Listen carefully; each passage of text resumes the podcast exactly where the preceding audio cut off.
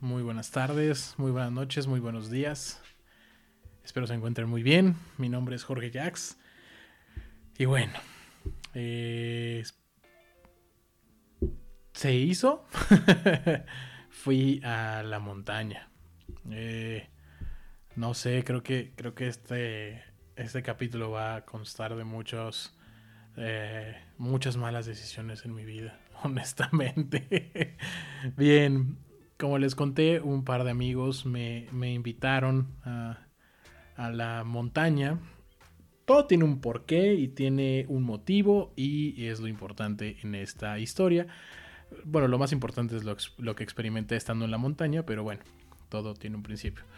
¿Por qué fui a la montaña? ¿Qué montaña fui? ¿Y cuál fue la razón? La razón es uno de mis mejores amigos, al cual le mando un saludo y un abrazo, eh, acaba de ser padre. Un padre muy feliz y muy contento. Y bueno, él junto con mi otro amigo eh, les gusta mucho esta parte de la naturaleza, ir a las montañas y todo esto, ¿no? A lo cual pues yo no soy muy afín y no lo hago y pues soy, estoy muy a gusto en mi casa, soy una persona muy hogareña, por no decir floja, y pues esas cosas no me mueven mucho, ¿no? A menos que no tenga que... Todo lo que conlleve un esfuerzo mayor o fatiga o ese tipo de cosas, trato de eliminarlas de mi vida y no experimentar esos bellos momentos a los cuales eh, no, me, no, me, no me meto mucho en eso, ¿verdad? El motivo por el cual íbamos, eh, mi amigo quería subir, en este caso, al Isla. Eh, es un volcán que se encuentra en la Ciudad de México, que está pegadito a otro volcán que se llama el Popocatépetl. El Popocatépetl sí es un volcán activo actualmente, y el Isla Cihuatl no lo es. Entonces eh, se puede subir, con estas eh, medidas de la pandemia es un lugar al cual se puede acceder, tiene un cupo limitado, solamente pueden subir 100 personas hasta la zona a la que nosotros subimos, entonces por ese lado la sana distancia se respetaba mucho y todos éramos muy felices en el papel. A mí me lo dijeron como con un mes de anticipación, oye, tengo pensado ir a la isla Cihuatl, ¿quieres subir con nosotros? A lo cual yo obviamente mi respuesta más obvia era no. Pero ya que me explicaron el por qué, el por qué era el siguiente. mi amigo quería subir al Isla Cihuatl para llevar el cordón umbilical de su pequeña y dejarlo en la cima. Eh, se tiene la creencia, o mm, vagamente, o por lo que entendí, como que tú entregas o dejas una parte de, de ti en, en, ese lugar que es un lugar sagrado, donde hay mucho contacto con la naturaleza, con la Pachamama y todo esto. Y pues hay seres de la montaña que protegen, que cuidan y y era como una especie de ofrenda, ¿no? Para, para cuidar a su nena. Y pues era algo que mi amigo tenía muchas ganas de hacer y honestamente, pues, ¿cómo se va a negar uno, ¿no? A, decirle al amigo que no. ¿Cómo, verdad? ¿Cómo le va a decir uno que no a, a un amigo que te pide que lo acompañes a un volcán a más de 4.500 metros de altura? ¿Cómo no le va a decir uno que no, verdad? Pues a lo cual accedí y le dije, claro, vamos, pero ¿cómo va a estar esto, no? Literal, para subir al Isla Cihuatl, eh, ellos iban con un guía, una persona, un Sherpa de ahí, de, de, de, las faldas del volcán, de Amecameca, si no mal recuerdo es esa persona. Eh, y pues él ya ha subido varias veces con ellos, entonces ya es un conocido, no van solos, no suben acá de, de, de aguapos, sino si llevan un, guía y alguien que los esté, esté cuidando y guiando por dónde subir, por qué partes, el equipo y todo esto, ¿no? A lo cual yo dije, bueno, yo innegablemente no voy a subir, eso es algo que no va a pasar, a menos de que haya unas escaleras eléctricas o un elevador, lo cual no tienen. Así que me, me, me dejé ir, ¿no?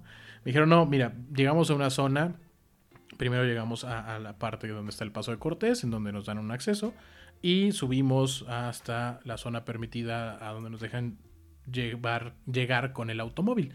A lo cual yo dije, está bien, no hay un esfuerzo, no tengo que subir nada, llega el carro. Y luego, no, pues es una zona en donde uno puede acampar, pone su casa de campaña, muy a gusto, y pues nos quedamos ahí. Nosotros lo hacemos el día sábado, el día sábado subimos en la tarde, en la mañana, estamos ya en esta zona donde podemos acampar, como por ahí de las 4 de la tarde. Eh, ahí venden unas quesadillitas. Me empezaron a, me pasó a llamar la atención esa parte de las quesadillitas. Así que este, podemos llegar ahí, comemos, armamos la casa de campaña, pernoctamos ahí y como por ahí de la una y media, doce de la noche, eh, nosotros empezaríamos a subir y ya bajaríamos el día domingo, como por ahí de las dos de la tarde. A lo cual yo dije, bueno va, órale, no me voy a esforzar, vamos a hacerlo. Y sí, se llegó el día, fuimos.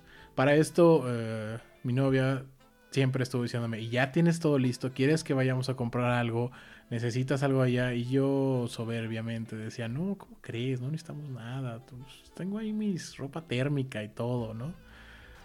Iluso. Iluso de mí. Porque no le hice caso. Pero bueno, en fin. Eh, sí tengo ropa térmica y todo, todo, pero pues vaya, no, no fue la suficiente. Eh, todo, hace una semana, dos semanas antes me decía, oye, ¿qué necesitas? No, ya tengo todo, ya tengo todo, yo todo necio. En fin, nos armamos, preparé unos sándwiches como buena, buena ama de casa, ¿no? Me armé los sándwiches y los llevamos. Eh, comida, bebida, eh, todo, es chocolates para, por eso de la, te vayas a marear. Entonces, pues llegó el día, subimos, llegamos a la zona prometida Llegamos donde estaban las quesadillas. Afortunadamente esa no fue una mentira. Si habían quesadillas, estaban bastante buenas, con un buen champurrado. Y eso estaba bien, la vida era muy bella hasta que me bajé del vehículo, di tres pasos, me senté donde estaba la señora que vendía quesadillas y empecé a sentir algo que se llama el mal de montaña. Para una persona que es de la Ciudad de México, que está en una altura considerable a diferencia de otras personas que viven a nivel del mar, pues sí es una diferencia no tan abismal, pero es una diferencia. Y para una persona con sobrepeso como yo, es una diferencia aún mayor. Eh, se siente un mareo mm, muy importante. Eh, creo que lo que más me sacaba no era el mareo, sino que yo giraba la cabeza, no sé, del lado derecha a izquierda y mi cabeza ya había hecho el movimiento, pero mis ojos todavía no llegaban. Es decir, tenía un retraso, tenía un, un lag ahí bastante importante que en mi visión no llegaba, pero mi cabeza ya había llegado. Entonces, eso empieza a generar en ti una zozobra fuerte.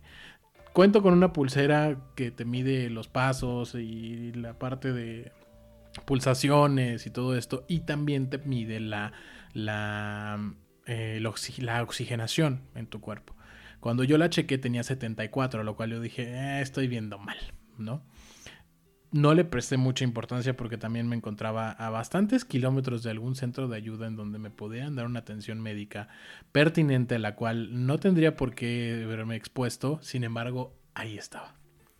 Pasado todo esto, eh, me empecé a relajar un poco, a dejar de pensar en eso, a dejar de ver la, oxigenación y a dejar a aclimatizarme un poco en donde me encontraba es una experiencia diferente. Diferente. Eh, y bueno, pues me empecé a climatizar, empezaron a sacar la casa de campaña, les empecé a ayudar. Ellos, no, no, no te muevas, por favor, amigo, siéntate. Me atendieron muy bien mis amigos, pero, pero pues no, me sentía al 100%. Ya pasado el rato, un, par de horas, este, ya estaba la casa de campaña. Como por ahí de las 6, 7 de la noche, mis amigos dijeron, ¿saben qué? Vamos a acostarnos. Una experiencia horrible, aunque llevaba una cama inflable y todo, pero el lugar, estábamos tres pelados en una casa de campaña de tamaño de 1,80 cada uno. Yo era el más gordito, obviamente, pero nada agradable. Y no hacía tanto frío, he de mencionar esto. Pero bueno, yo solamente quería que ellos ya se fueran porque quería la casa de campaña para mí solo, porque no podía estar a mis anchas ni estar cómodo. Y llegó el momento, llegó la una de la mañana, en el cual se levantaron ellos, los acompañé, dije, ¿qué voy a hacer aquí? No tengo ni sueño. Me desperté, los, los, les di su bendición, les dije que les fuera muy bien y empezaron su subida. Ellos me dejaron un radio, eh, el, guía me dejó un radio para tener comunicación y saber en dónde recoger los cadáveres, digo, eh, tener ahí la información de dónde estaban. Y empezaron a subir, a lo cual yo regresé a la casa de campaña, muy a gusto. Y empezó algo horrible, un frío, voy a decir un frío infernal, eso no tiene cabida, pero un frío horrible eh, de verdad, menos 10 grados marcaba el termómetro ahí en la montaña. En mi vida había experimentado el frío que experimenté jamás en mi vida. Para esto, eh, yo dejé que esto pasara y trataba de taparme, me ponía cobija sobre cobija. Llegué al punto en que me desvestí para ponerme todo lo que yo llevaba en mi mochila. Me puse tres pantalones, me puse dos tres calcetas, cuatro playeras de las que son térmicas, una sudadera, una chamarra y encima una cobija, más todos los cobertores que habían llevado mis amigos, más mis cobijas que llevaba, y aún así no se me quitaba el frío. Como ustedes saben, dicen que el poder de la mente es muy fuerte, así que dije, bueno, vamos a pensar en otra cosa, puse una serie, ponía cosas, trataba de pensar en algo diferente que no fuera el frío, pero abarcaba todo mi ser, mi pensamiento y sobre todo mis músculos, que no existen, pero en ese momento me dolían, me dolía absolutamente todo. Es algo horrible, fue algo horrible. Dentro de todo este caos en el que me encontraba inmerso, solamente vino a mí vamos a meditar. Porque esa era una de las cosas a las que yo quería subir también, independientemente de acompañar a mis amigos, yo quería meditar. Y era un lugar muy bello, un cielo que jamás en mi vida había visto a esa altura. La ciudad se ve desde ahí. El aire es complicado respirar, pero es un aire bello, es un lugar eh, frío pero bonito, ¿no? Tiene, tiene, tiene lo suyo, tiene su encanto. Por cierto, no hay baños, para quien lo esté pensando ni Oxos, no hay nada cerca. Pero bueno, en fin. En esa zozobra en la que me encontraba y en ese momento, decidí meditar. Decidí meditar, no llevaba nada pregrabado, no llevaba ninguna audio, no llevaba absolutamente nada, simplemente me dejé ir con el sonido y cerrar los ojos y empezar a meditar. La experiencia que, viví fue la siguiente. Yo me encontraba en la casa de campaña, me senté justo en medio, sobre mi, mi, cama inflable. Me incorporé y me senté en forma de L. Jalé un poco los pies para ponerme en forma de flor de loto. Cerré los ojos y empecé a respirar simplemente. Inhalar, exhalar, inhalar, exhalar. No les miento, pasó 5 segundos.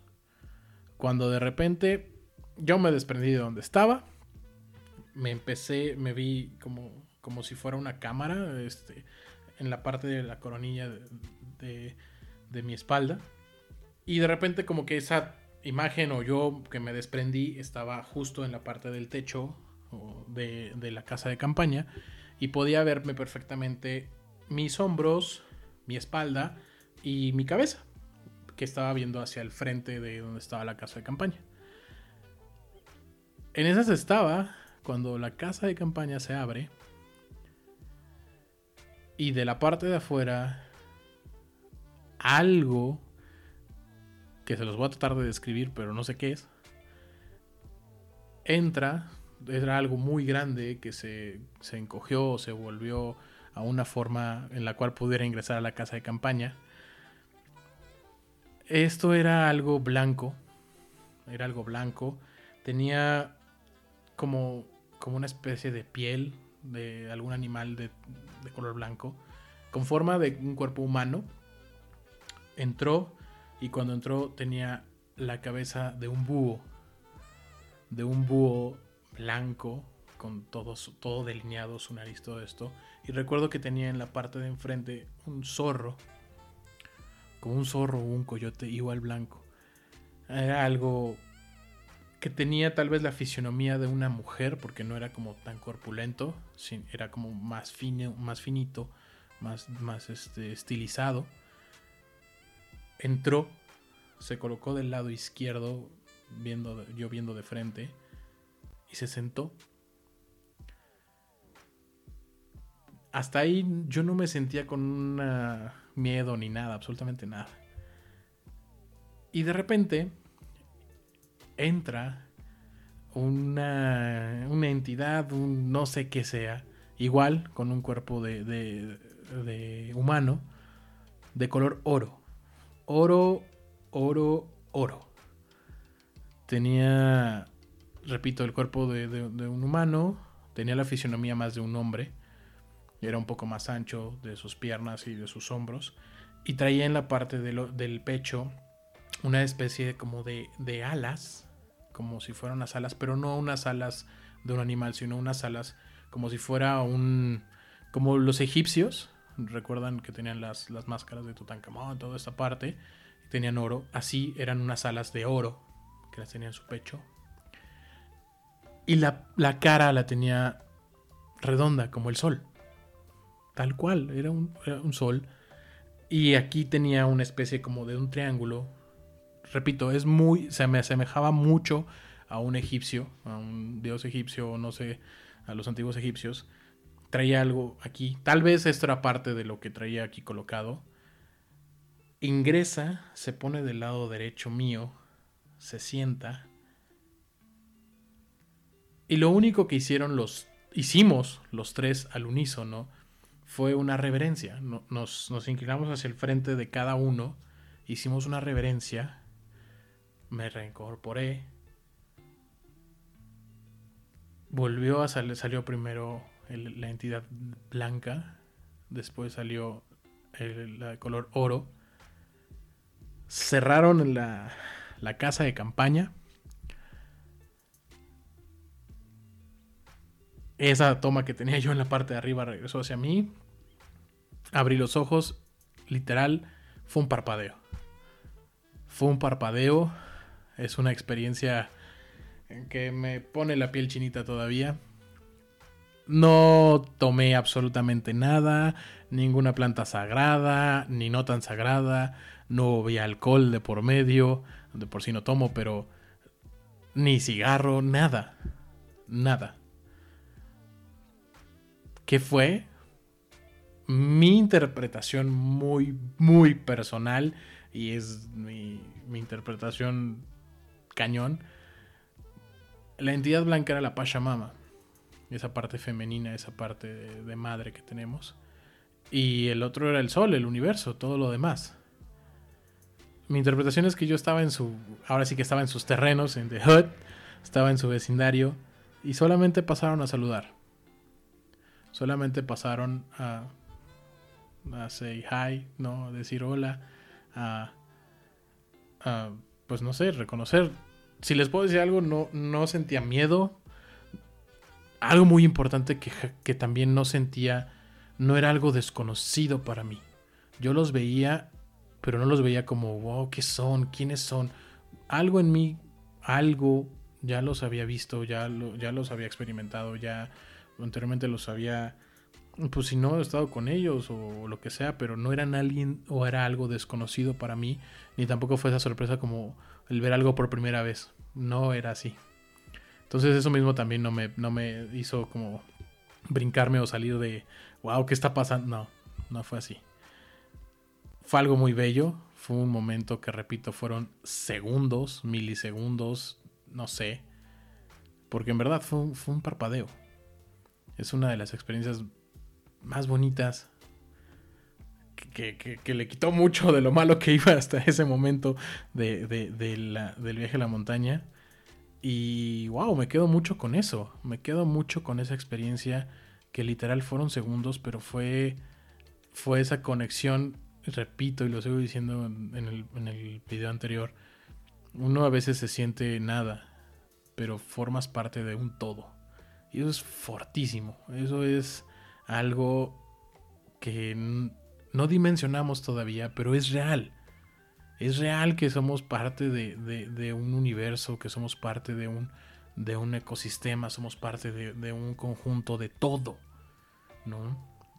Comemos y vivimos de la tierra y de todo lo que nos da y también la tierra vive a través de nosotros por lo que generamos, creamos, destruimos o no, lo que sea alteramos para bien o para mal el ecosistema, pero somos parte de ese ecosistema y somos parte de, todo esto que estamos experimentando llamando vida, en donde está metida la naturaleza, en donde está metida los, el, clima, la temperatura, todo.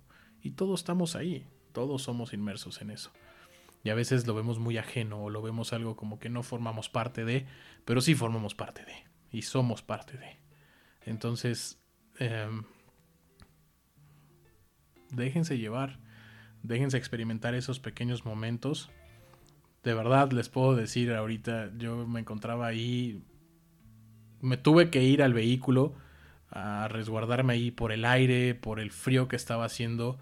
Y yo solo pensaba, ¿en qué momento dije que sí? a venir aquí. O sea, ¿en qué momento dejé mi cama deliciosa, dejé estar con mi novia, dejé a mi perro Dante que me irradia calor para estar aquí pasando fríos y, y dolencia? Es la peor decisión que he tomado en mi vida el haber dicho, sí, sí voy, sí, claro, ¿cómo que sí? ¿Cómo de que no? Ahí voy a estar. Fue algo horrible, pero eso, eso valió mucho la pena. Eh, eso aunado de ver la cara de mi amigo cuando bajó y me dijo, eh, logré, para mí fue impresionante, fue bellísimo el estar ahí y le dediqué unas palabras y le hizo un video a su nena y todo esto, wow, eso te llena mucho. En lo personal fue horrible, una experiencia que jamás volvería a pasar, ir a la montaña no es lo mío y de verdad son de esas cosas que tienes que experimentarlas para decir, mm, a mí no me lo cuentes, yo ya estuve ahí y no es lo mejor del mundo. Entonces se, se, agradece, se aprende más de este tipo de, experiencias. Y pues bueno, quería contarles mi experiencia de micromeditación en la montaña y mi experiencia en la montaña, ¿no? Cómo no, también es, eso fue importante. Les agradezco mucho el haber escuchado este capítulo. Eh, que tengan un excelente día, tarde, noche. Cuídense mucho. Este, recuerden, está en Facebook, en Instagram. Si quieren contactarme, decirme algo, que hablemos de algo, lo que sea, siempre es bien recibido y se aprecia mucho. Cuídense mucho. Ajo.